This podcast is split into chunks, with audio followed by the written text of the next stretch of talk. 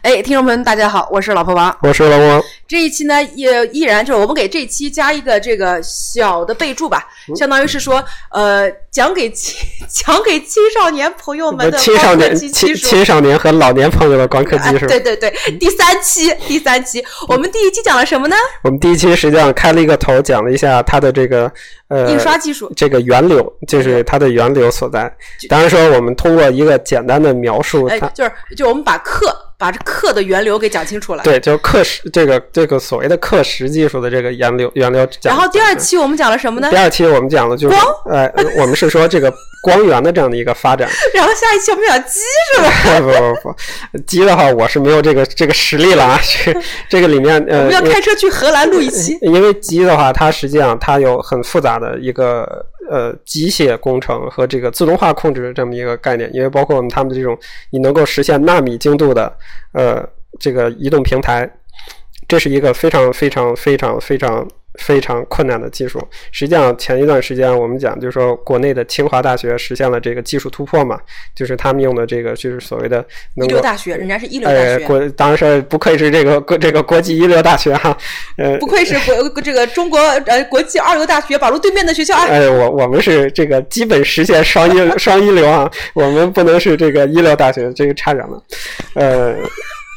所所以所以所以呃，这个这个清华是说是他，因为他们他们是做这个机械工程，他们是实现了这个所谓的这种所谓的浮动平台嘛，因为你只有这种浮动平台，呃，因为在怎么讲呢，就是嗯。你你只有实现了这种浮动平台，你才能非常快速的就换换换机片嘛，因为每一个机片都是都是这个像流水线一样一个一个一个走掉的。但是这个时候又存在一个问题，包括我们今天要讲，呃，阿斯莫最牛的这个呃这个 EUV 的这个就是或者极紫外极紫外的这个光源，呃，它的话。就会实呃会变得非常困难，因为什么？因为在极紫外十三点呃十三点八纳米的话，空气的会对极紫外产生一个非常强烈的吸收，这也是为什么我们人类能够在地球上愉快的生活的一个原因，就是因为太阳的这个光谱不是全部的照到地球上来呢，它大部分的，比如说紫外的这些东西，就全部被这些大气给吸收掉了。啊，这个超纲了。我们就是就是这期呢，就上一第一期我们讲了讲了这也是课为什么第二期我们讲了哎光，第三期我们不讲鸡啊，我们还是讲光，对，我们还讲光继。续讲光，就是呃，这个就是说，呃，全世界，我们今天可能大概讲一下。当然说，我也不是专家了，因为我当然说我还有幸我听过，呃，就是这个专家就是生产这个光刻机关键技术的这个，嗯，就是实际上关关键这个镜片技术的是蔡司的这个这个技术总监他的做的报告，然后呢，我有幸听了一下，所以呢，呃，我大概就是相当于是 基本的概念我，我是能够了解的。然后同时也是因为，呃，我现在所在的组，当然说我本人不是研究这个这个这个这个方向的，我所在的组呢，他们做这个所谓的阿秒技术，阿秒技术呢是，呃，是以这个，嗯、它的这个光源呢，这个所谓的这个光源是在呃软 X 射线范围，哎，超纲了。这个时候就什么叫阿秒？什么叫阿秒？阿秒就更复杂了。这个我就就你可以把阿秒简单的给大家讲一下阿阿秒嘛呢就是阿秒、肥秒、皮秒这个简单的概念，大可以有吗？就是十的负十八次方秒这么一个概念，就是零点零后边就是零和就零的这个小数点和一之间有十七个零，这是这这样是差不多是这个呃一一阿秒这么一个概念，嗯。嗯当然说我们不谈阿秒这个东西了，我们就讲这个所谓的这那个那个，我们可以再再搞一期，这个是来聊一聊阿这个是秒激光。呃，这个阿秒激光，我有一个熟人，他他是他是 他是我我们在这个节目里啊，正式呼唤我们的这个这个朋友来来给我们讲一下这个，嗯呃这个这个这个熟人明天跟我们一起爬山吗？呃，对对对，是。那我们明天在山上接着录。可以的，嗯，所以就说这个呢，是呃这个 EUV 这个技术呢，就是我我们上一期讲过的，就是极紫外，叫极紫外技术，就是说，当大家都卡在一百九十三纳米下不去的时候，准分子激光下不去的时候，这时候大家就想，呃，我能不能不再用这个所谓的准分子激光，我们能不能用其他的这个物理现象来够来实现这个这个紫极紫外的这个就是波？长更短。呃，极紫外发光光源，实际上你如果去看，呃呃，差不多是两千，我看我我也不知道这个看下小超，我打我看一下小抄，大概是在两千多少年？两千二零二零零几年？二零零五年大概是这样的哈。零五年，包括在一零年左右的时候，其实这个呃，实际上在一零年的时候，呃，这个技术已经基本上在阿斯莫已经是在他们的这个这个。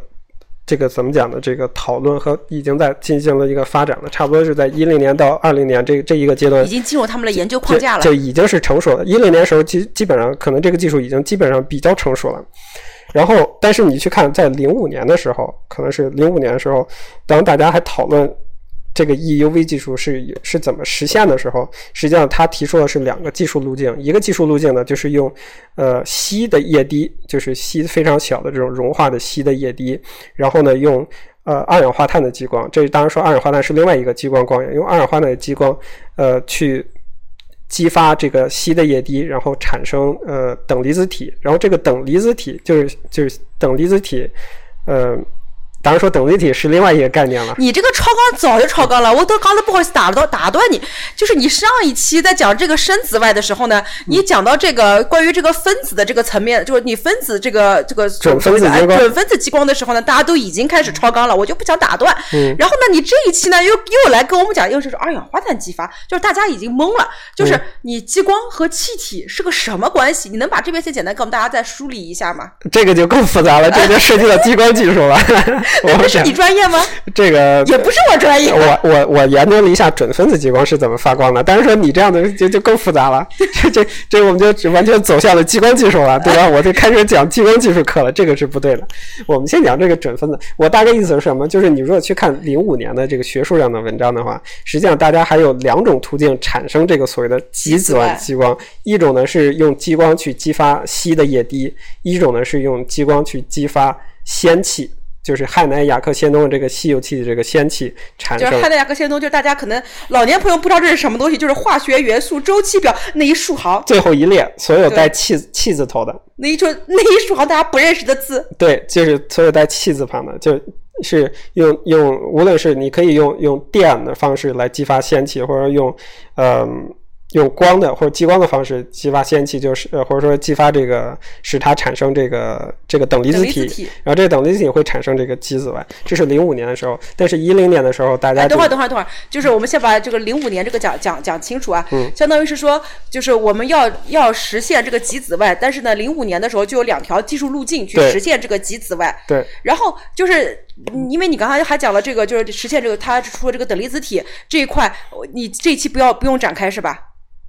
啊，我老公王，不要看小抄了。哦不，呃，我说说错了，是两千年的时候。对，就两千年的时候是，实际上是我们认为的，就是说当时的这个已经有了两个技术评论文章啊，是认为是有两个技呃呃技术路径。当然说，在两千年的时候，大家认为最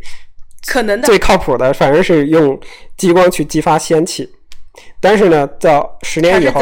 对，呃呃，这对，呃，但是在二零二零一零年的时候，这个时候阿斯莫就已经开始发文章说，他们研究的是用激光去激发硒的液滴，就相当于你就看在十年之间这个技术的这个转向，就是他们是怎么从两条技术路径当中选了其中的一条。我我我先打个岔，我先打个岔，就是等离子体这个这个话题这一期。要讲吗？还是我我们不要讲啊，也不要讲，我不要讲讲媒体，我们就说就说讲它是这个是怎么它的这个核心的这个技术是是怎么样的。所以二零一零年的时候，呃，他们在研究，而且他们已经基本上有了原型机了，已经我我觉得他们都已经呃可以接近商业化了。就相当于是说，他们已经就是原型机跟商业化之间的差别，其实就是你如何能够用更便宜、更廉价的方式把东西给做出来。对，但是呃，至于说他们就说为什么这个。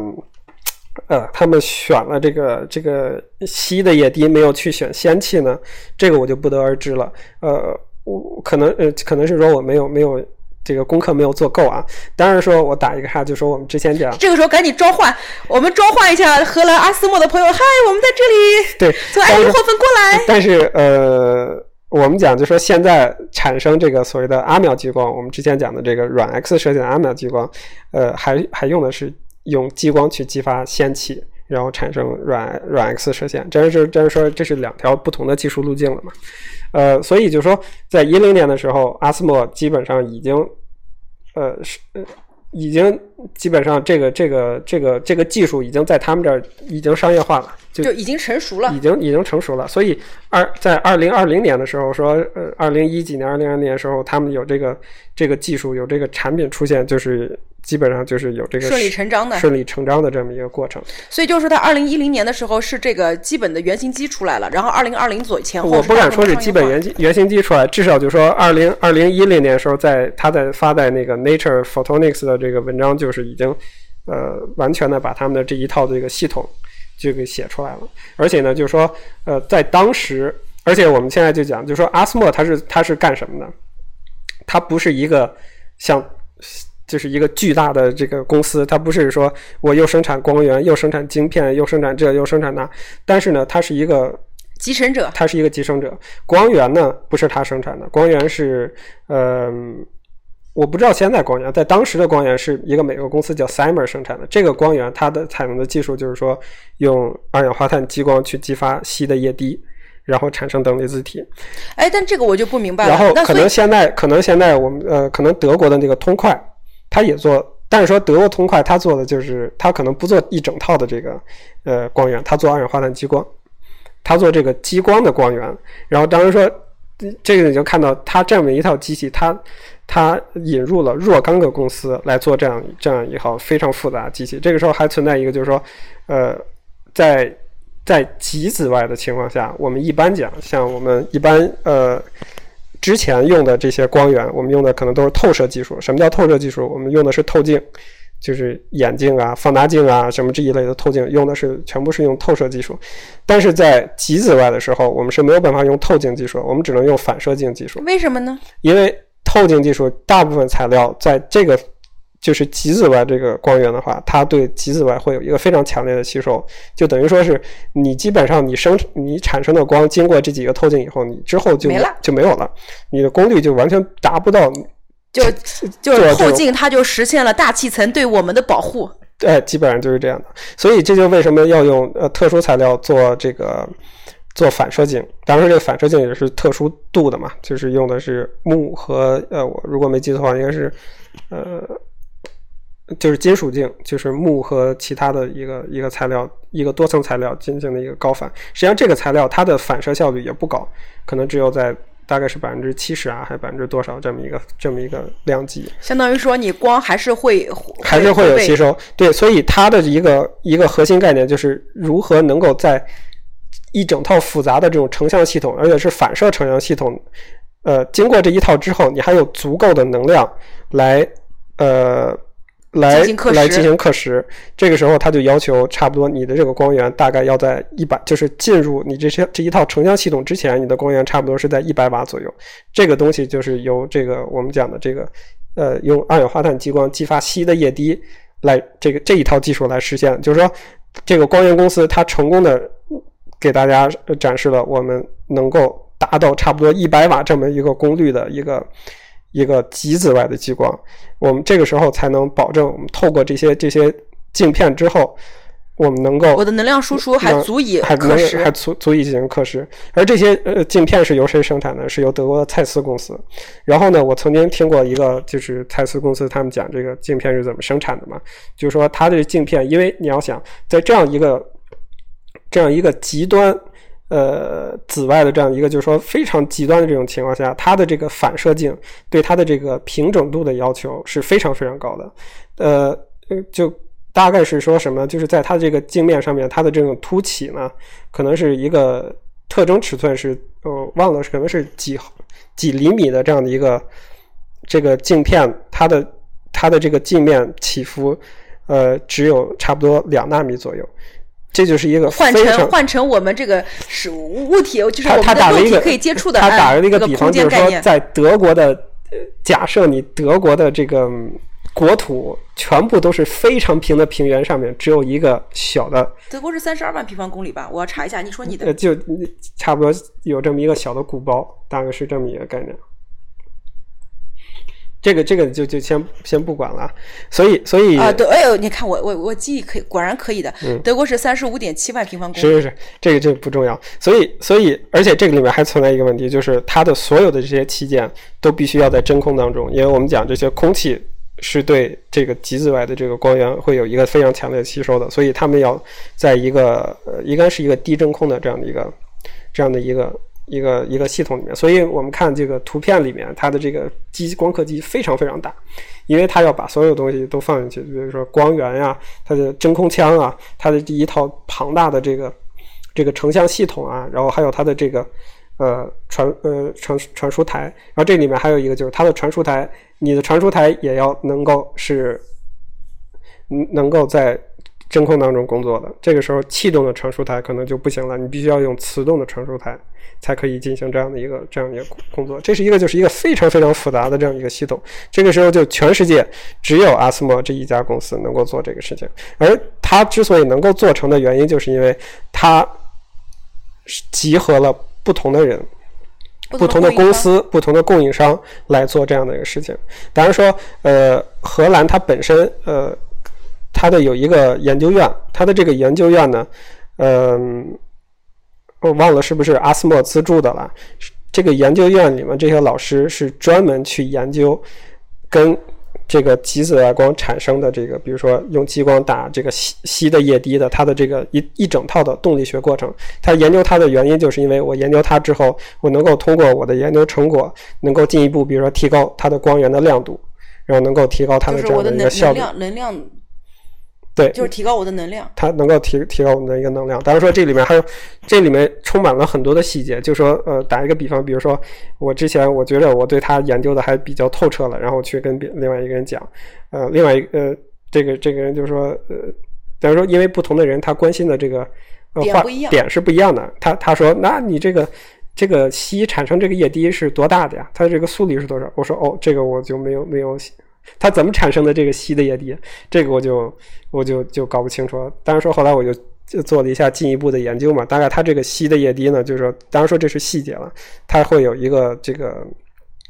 有一个加热系统，它会把这个固体的锡融化，然后呢用气呢吹过一个非常小的一个就喷气口，就好像我们这个。这个汽车里面那个喷油的这样的喷油嘴一样的东西，喷出一一滴一滴一滴的这种这种稀的液滴。然后呢，实际上它它用激光打的时候呢，也很复杂。它不是说我用激光打它一下，然后它就产生这个。最开始他们是这么做的，但是呢，功率达不了，达达到不够，就是它的效率不够。所以他们选择采用了两束激光。第一束激光把这个稀的这个液滴呢打成一个非常薄的一个。平面就是把它延展，延展之后呢，再用另外一束激光打它。这个时候呢，它从这个延展的平面当中会产生非常就是高效率的这样的一个等离子体。这等离子体产生了一个十三点八纳米的这样的一个激光技术，这个极紫外的激光。一百三十八。十三点十三点八。所以所以这个时候你就看，你就想象，当大家都都在讨论一百九十三纳米、一百五十二纳米技术的时候，这个这个这个新技术出现，就是把把你的这个。这个激光技术尺寸降低了一个一个等级，降降低了一个量级，这是一个非常了不起的一了不起的事情。就是说，对于 EUV 的，就是说极紫外的这个阿斯莫这个激光，它可以轻松实现差不多五纳米的这样的一个刻蚀技术。这个时候，这个甚至我都不需要那么多 tricks 了。对，这个时候呢，就是说，呃，因为你现在的三十八是通过原来的这个一百九十二实现的。对，就是我说我们说的说波长，就是你三十八三十八。一次曝光，哎呀，我这个大哥，一次曝光三十八纳米的这么一个刻刻蚀技术，是通过我之前一百九十二纳米，呃，一百九十二纳米波长的一个光源实现的。对，现在我只要是十三点八纳米的这么一个波长，嗯，高五五纳米，这不开玩笑的事情吗？对啊，就说七纳米的话，比如说台积电的七纳米技术是用这个一百九九十三这个深紫外激光这个光源实现一百九十三纳米，它呢是用了一个复杂的，比如说复杂的套刻技术，呃，多次曝光。但是说，在在这个 EUV 的话，五纳米、呃七纳米就是就很轻松的事情嘛。呃，当然说现在能够运用这个所谓的这个极紫外光源进行这个光刻技术的，可能也就是台积电。我之前看的新闻就是说，阿斯莫是在台积电专门成立的一个训练中心，专门培训这个操作人员去。去去操作这一套，就是不是说你买个机床你就会用的？对，不是说你买了一个这样一个东西你就就可以用的，因为这里面存在一个非常复杂的这个维护问题，比如说你光源的问光源的维护，你的这个吸的液滴的产生的这个维护，你的真空的维护，包括这里面还可能还有会有一些后续的问题，比如说因为你用激光打了锡以后，这个锡它它会就就就蒸发掉了嘛，它可能会在周围的这个收集镜里面会形成一层稀的薄膜，这个时候你可能时间用的时间长了以后，你的这个这个镜子的这个收集效率、反射效率就达不到了，可能你到时候还要再换部件，这里面有有很多的问题，就是不是说很多问题啊。呃，就是说这里面会有一些需要呃人为的东西，呃维护的东西，就是人人人力来解决这个这个机器无法解决的问题的东西。对，然后包括呃蔡司它生产的那么平整的，然后说不需有一颗一滴灰尘的这样的一个。这样的一个镜片，这些东西实际上在我看来，基本上就是说难度是不亚于这个，就是你集成出一个阿斯莫的对光刻机，它的难度是不亚于马斯克把他的 SpaceX 送上天的，这个是一个。这是一个，就是说，其实这个我就很好奇啊，因为我们刚才讲了，就是说阿斯莫这二十年的一个技术路径，就是我为了达到极紫外，我的一个技术路径。那这个里面呢，除了阿斯莫自己我有个集成之外，我需要里面就每一个供应商他都要往这个方向去走。对。但是问题就是在于，就是说，首先第一个，阿斯莫其实在两千年初的时候，阿斯莫是没有办法赌，说我我是通过二氧化碳，我通过吸的液滴，而不是通过仙气。就这个他是不知道的，他可能是到两个都试过的。我的意思是，他他可能到了二零一零年前后，他才能够比较明确谁的技术优势更加胜出。在二零一零年时候，他还在讨论，就是说我到底是用这个吸的技术呢，还是用这个这就是仙气用仙气的技术呢？但是说是之后就已经非常明确了嘛。所以我的意思是说，在这个过程中，那他只是作为一个集成商，里面在这个过程中没有任何一个供应商说我愿意敢跟你赌这个东西的。不，他他那是这样的，就是说这是平行发展，就是在那个时候，就是说，已经说美国实际上在那个时候一零年的时候，已经有三家公司是做这个极紫外光源，他们三家公司几乎同时采用的都是这个吸吸的液滴的这个技术。就是呃，我这个时候我就再退一步，就是说，嗯，这三家光源公司，嗯，他做极紫外不一定只给阿斯莫。这一种用途去用它的极紫外光源的，对，就是它的极紫外，就是它有它自己的世界，好吗？对吧？就我我说我说好吗？不是对你说，是对听众朋友们说，就是它不是说我我只为你阿斯莫一个人活着的，嗯，我还有我的世界，别别的领域里面，别的工业领域里面，它还需要我的极紫外光源，嗯，就这是个好东西，对吧？只是说它放在光刻机这个这个 application 上面，它这个应用上面的时候，它有这么一个市场。那在这个过程中，相当于是说，不是单纯阿斯莫自己说我决定我就要一定往这个，因为也也有可能。就是我，我只是随便说啊，我也有可能，那很有很有可能就是在于你的氙气，可能你的效率会更高。你对于光与，你对于我我的功率啊，各方面，我的我的需要条件不一样。就好像我觉得主要原因就是因为它氙气的功率达不了那么高。对，我的意思就是说它有不同的可能性。但是呢，这个时候有可能你的这个技术可能在某一个环节上胜出，但在其他环节上它受掣肘。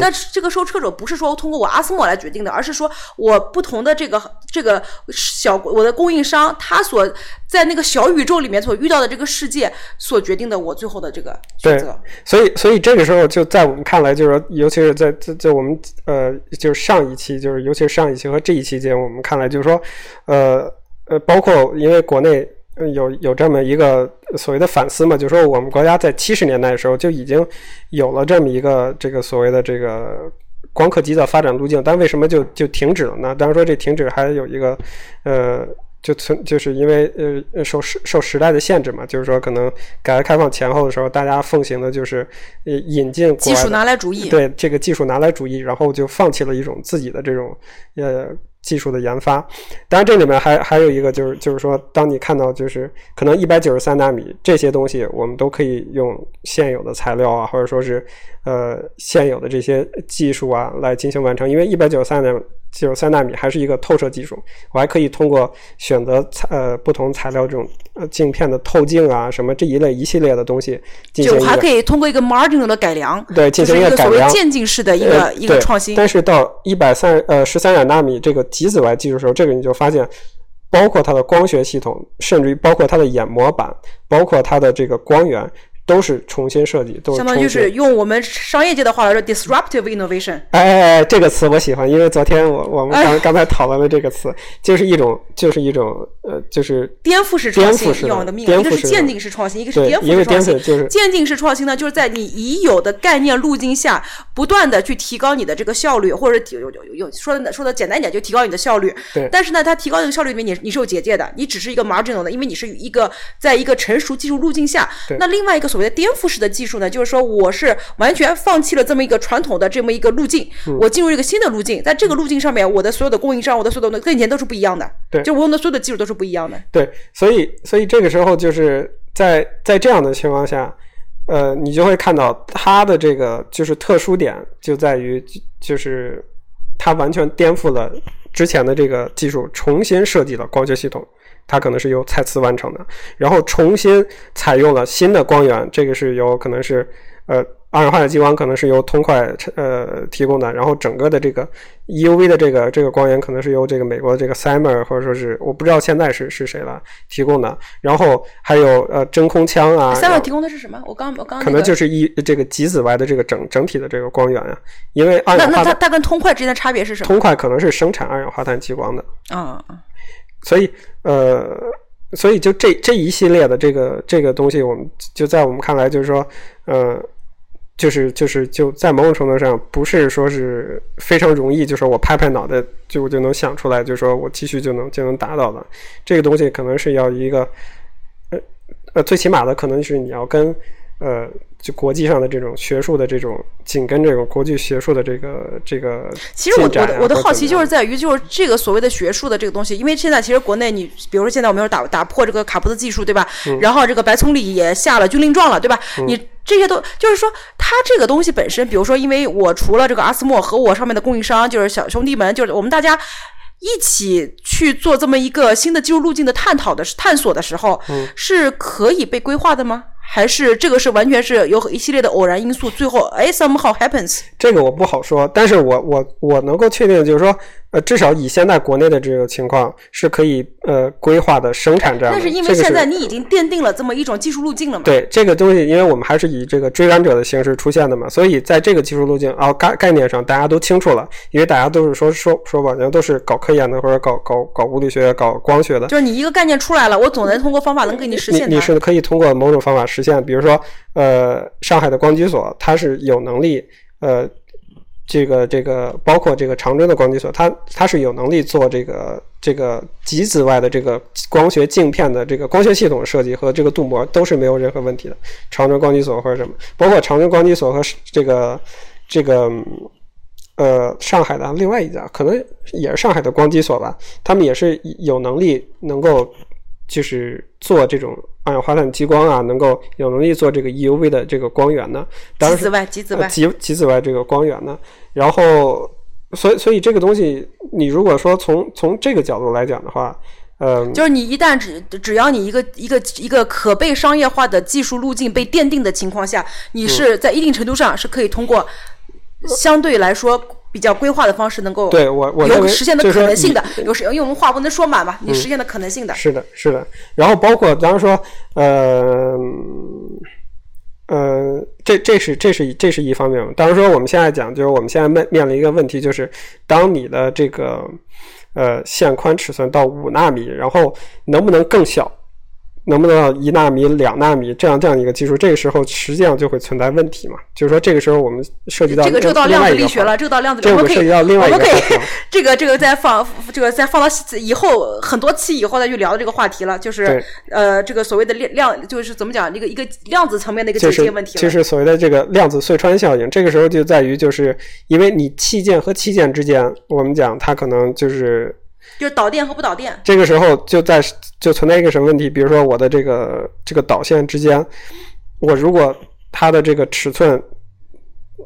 足够小的时候，它会有一个所谓的这个干扰了，它会有干扰了，因为这个干扰是就是你们家电流流到我们家来了。对，哎，这个解释好，这个所谓的量子隧穿效应，就它会会有电子会穿过你的，你虽然说我有这个绝缘体。呃，或者绝缘层，但是它会穿过它，就是有一定几率可以穿过它，有一定几率穿过它，这个时候你的器件就就不是说是能够保证你工作的像你预期的那样了，这个时候就会存在问题。这个时候就涉及到一个就是，呃，其实这个概念呢，呃，很早就提出来了，这个就是。我觉得这个可以到再到下一期了，就这个可以下期，因为现在已经三十分钟了。我觉得这个不用再呃，在这个恋战啊，在在恋战。呃，我觉得这一期呢，就是我觉得挺有意思一点，就是在于，就是你想看，现在陈述的技术是二十年前就已经有了一个概念雏形，然后逐渐逐渐就是整个产业链的一个发展，对吧？不是我阿斯莫一家，是整个产业链的发展。当然了，这个过程中可能阿斯莫也会死掉，那可能别人接棒，这也有可能性，就是大家不知道。这是有可能，比如说，因为之前有国内文章是就在探讨，就是说为什么呃当初呃光刻机的领跑者是尼康。呃，可能是是佳能这一类的公司，为什么慢慢的它就就就停滞不前了？为什么就被阿斯莫就后来崛起就就就被就被甩掉了？现在现在可能产业的领先者就是这个荷兰的阿斯莫，这为什么会这样？当然说大家也在探讨这样的一个问题。就是我们这个可以放下一期，放下。一期。当然说，答案我我不太知道啊。我们可以我们可以放下一期，可以放下一期，这个没关系。就是所以这一期其实我我我你刚刚因为一岔，我都差点忘记我在说什么了。相当于就是说，在我们现在看的一个成熟的技术路径是二十年前就已经开始有一个所谓的一个一个探讨了，对吧？有一个有一个产有有不叫产业界，有个科研界的一个一个发发展了。那现在那可能我打一个岔，就是光刻技术实际上是上个世纪这个六七十年代就已经开始就已经玩玩烂了，玩烂了。我是一九。七几年，因为我们讲七十年代的时候，我们国家就已经提出光刻技术了，这个东西就已经有。我只是说极紫外这个技术路径，我只是说这个技术路径。那现在呢，我们可能就是我，因为我们做一个追赶者，对吧？我们可能开始规划极紫外的这么一个产业链，我们如何进行一个多点的科研实现，对吧？我我我觉得用词还是比较谨慎的。那在在这个在这个的过程中，其实现在阿斯莫说不定他最顶尖的科学家，或者是说别的公司的科学家，已经在探讨其他东西了，其他的技术路径。你这个，哎呀，这个东西，呃，说实话很难，因为我我不跟你讲嘛，就是说，当你达到这个五纳米、五纳米以下、两纳米、一一纳米的时候，这个时候量子效应会产会会产生，然后会，所以我的意思是说会有问题，因为已经肯定是在找新的新的可能的技术路径的，或者说新的可能的这个我们要实现的目标的。它可能比如说你在你的器件结构上面产生，比如说呃，这个时候就存在一个就是嗯。以前呢，我们讲这个 CMOS 的它的这个器件是是平行结构的，然后呢，可能是 Intel，好像这个发明人也是一个华人，他发明了呃呃是个华人，他发明了所谓的 FinFET，就是一个 3D 结构的一个器件。这个时候实际上它能够呃就能好几层呃它不是 FinFET，实际上就是一个在某种程度上是一个 3D 的一个器件，就是相当于是 Fin 好几层吗？我天哪！呃不是好几层，就是说它的这个门电极的这个嗯。这个电介质啊，它不再是一个二维平面的，而是一个凸起来。空间实现。凸起来，这个时候实际上你能够能够提高它的它的器件的这个响应速度。对，假如说，所以我我刚才你我们先把这一期给截截截截掉哈。假如说可能说是器件器件方面的，另外呢可能就是可能是算法上的，比如说 AI 的芯片，我们不再追求有多小，我们可能追求它的这个呃算力有多聪明，有多强。假如说也有可能。还有就就讲的这个，呃，我刚才提到的，就是呃，若干年前，甚至于从费曼就开始提出来的，就是一个以前，因为我们现在用的就所谓的呃 top down 技术。什么叫 top down 呢？就是把硅的这个基底一层一层刻蚀掉，然后呢，我们再做新的结构。然后呢，呃，我们现在当当代比较这个业界比较。这几十年前，然后十几年前比较火的这个所谓的纳米技术呢，大家一直讨论的就是叫 bottom up 技术，就是我们从基底上面生长出我们想要的器件，这个是另外一个概念。实际上，包括这个呃刘忠范老师做的这个所谓的碳基的这个碳纳板、碳纳米管的这个这个器件，其实也是一种。呃，纳米管的纳米技术的实现，就是一个所谓的 bottom up，就是由由下往上由下往上涨。另外一个是由从上往下刻。对，呃，对，我们现在做的是从上往下刻的技术，呃。现在这种所谓的就最火的纳米技术呢，是从下往上可，呃，从下往上涨的这么一个概念。比如说，刘刘忠万老师讲的这个所谓的这个碳碳基的这个这个集成电路，它它就是说是以碳纳米管作为这么一个载体。我们刚才说的都是硅，现在我们进入了碳的世界。碳的世界。哎，这个当然说这个是是是另外一个东西，就是说这个东西到底靠不靠谱？纳米纳米线，二十年后说说了算，这个是说不清楚的。对，所以我的意思就是说，我们可能在已有的这么一个极紫外的技术路径上，可能可以通过规划来进行一一一一一定程度上的这个定点爆爆破。那但是呢，现在同时还有很多新的这种技术路径正在发展过程中。对，这个这个嗯，可能啊，这个在规划的。的过程中，呃，或者是范畴内，也有可能规划的范畴外啊，有一些 surprise 啊，who knows？所以相当于就这一期我们就把它简单给解掉吧。对，当然说，呃，还有一些没有谈到的，就是说，除了光刻技术以外，还有一些其他的刻蚀技术，比如说纳米刻蚀技术，然后比如说电子束刻蚀技术，比如说离子束刻蚀技术，这个东西呢，就是呃，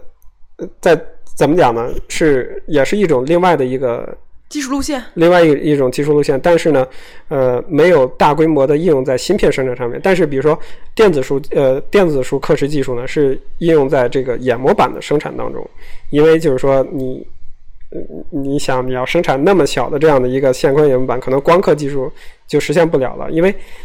这个超这期节目超纲了，先有先有鸡后有蛋的这个问题，你得先有眼模板，你才能生产你的这个这个这个样品，对不对？就是说你你得先有一个剪得非常漂亮的剪纸，你才能够往下拓。对，这个剪纸是由什么生产的？不能是由你的光刻技术生产的，现在呢是由这个电子束刻制技术生产的。啊，那个那个超纲了这一期，下一期再再说。那这一期我们就先这样，就这一期我们就是简单的就是呃通过光源的这么一个深入的探讨，其实讲了一下这个光和机。之间的这个东西，那你光是要一些，就是相当于是刻呢，是这种技技术手段，就是从上往下刻叫技术手段，然后光呢是这相当于是这么一个技术媒介。对，哎，你看我总总结多到位。然后呢，这个机呢，相当于是这么一个形成的过程的这么一个机器啊，相当于是因为从这个光的角度，把这个机器的角度呢也一带而过。那这一期节目我们就先这样，就是最后大家还是要记住这么一个，就是说，就是这个技术的发展它不是凭空出现的，它是有一系列技术路径的。但是呢，在这个里面就会。有嗯所谓的几代技术，几代就它就是每一种